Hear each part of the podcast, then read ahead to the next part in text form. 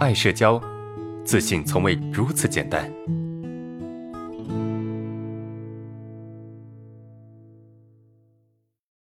第一个问题是，老师晚上好，我现在才二十二岁，就有一种年龄的危机感，很多方面都比不上同龄人。出来工作已经五年了，现在和刚出来工作的时候是一个模样。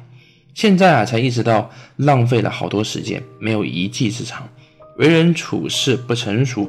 现在基本上每天都在想着以后的事情，很焦虑。咱们还是得这个回归到现实，就是你才二十二岁，就是你现在你要做一切事情都还很早，就你的焦虑是对的。啊，你的焦虑是对的，你的焦虑是是 OK 的，但是你的焦虑不能够影响你的生活啊！你的焦虑已经大到影响你的生活，让你没有办法去进步，所以这个焦虑的存在已经失去了它的意义，明白吗？这个焦虑的存在已经失去了它的意义，就它的目的已经达到了，它让你，它提醒到了，哎，你现在是是这样子的，但提醒到就到了。就他如果能够让你知道你现在在浪费时间，你现在啊没有去成长，已经达到他的目的了。这个时候我们需要做的是去实践、去努力、去行动，而不是继续的去停留在哎呀我现在怎么样，在这个情绪里面去自怨自艾，对吧？我们说什么叫这个自我否定啊？怎么叫在在这个负面情绪里面无法自拔？就是。你啊，明明知道自己不够好，而不去用行动来改变你不够好的现实，却花很多的时间去纠结这些事情，是吧？所以这就是让自己处于一种负面情绪里面，这是对自己的极度的不负责任，明白？这没有说我没有说错啊，就是极度的不负责任。怎么办呢？就是。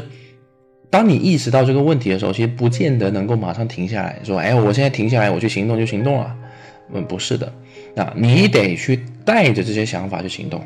你看啊，你有年龄的危机感，你觉得你没有一技之长，你这这个为人处事也不成熟，没关系，你带着这种焦虑，哎，去变得成熟啊，带着这种焦虑去锻炼你的一技之长，都是没问题的。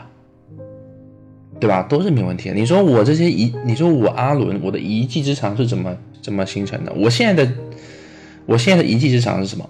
我的一技之长就是，哎，我掌握心理学的知识和理论，对吧？我能够帮助你们去走出社恐，那帮助你们去变得更加健康，心理健康，这是我的一技之长。那我这个一技之长，绝大部分是在什么时候掌握的？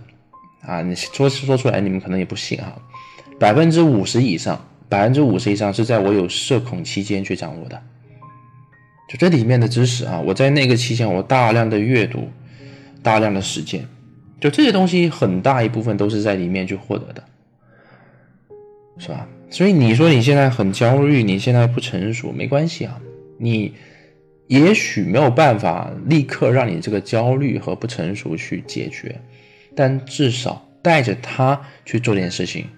对吧？不要要求完美。你说要求你精力百分之百集中，心情百分之百舒畅，这个是不可能的，对吧？你现在就是这种状态，没办法，只能带着这种状态，拖着疲惫的身躯去工作。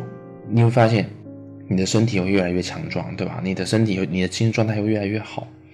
就有一个有一个同学啊，有一个同学，我记得之前有个同学，他说：“呃，老师，我觉得我身体很不好，我很容易垮掉。”我说：“那你平时有健身的习惯吗？”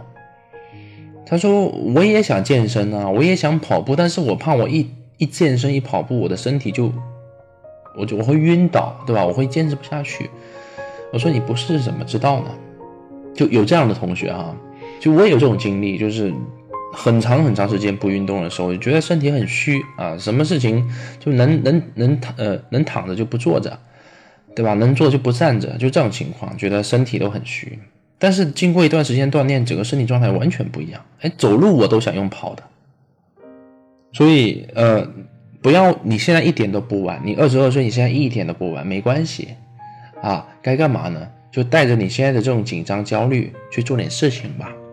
啊，就或多或少咱们做点事情，对吧？总比你现在天天这边抱怨或者天天这边纠结来的要好吧。啊，这是我给你的建议哈，就是你随着你的实践和行动，你的焦虑会减轻的，因为你意识到你做了一些事情，你意识到你成长了，对吧？你的焦虑就会减轻。其实很大程度上，你的这个焦虑的来源是因为你本身自我认同感就不够，再加上你没有去实践，没有去努力，没有去上进，就更加焦虑了。这这些焦虑的存在的目的是什么呢？就是希望你能够动起来。对吧？让你意识到，哇，我不去做，我现在很糟糕，我我接下来会很怎么样？我人生一辈子就完了。其实他的目的非常明确，就是希望你意识到这些东西。但现在你意识到了，那就得去动啊！你只有用动了，用真实的行动、真实的行为去反馈你的身体、你的你的思想，那么你的焦虑才会减轻。因为他意识到哦，他需要功成身退了，对吧？因为他的目的达到了，你也去行动，你也去实践，你也成长了，那他。那他的目的达到了，他就跑了，他就回去了，他就走了，对不对？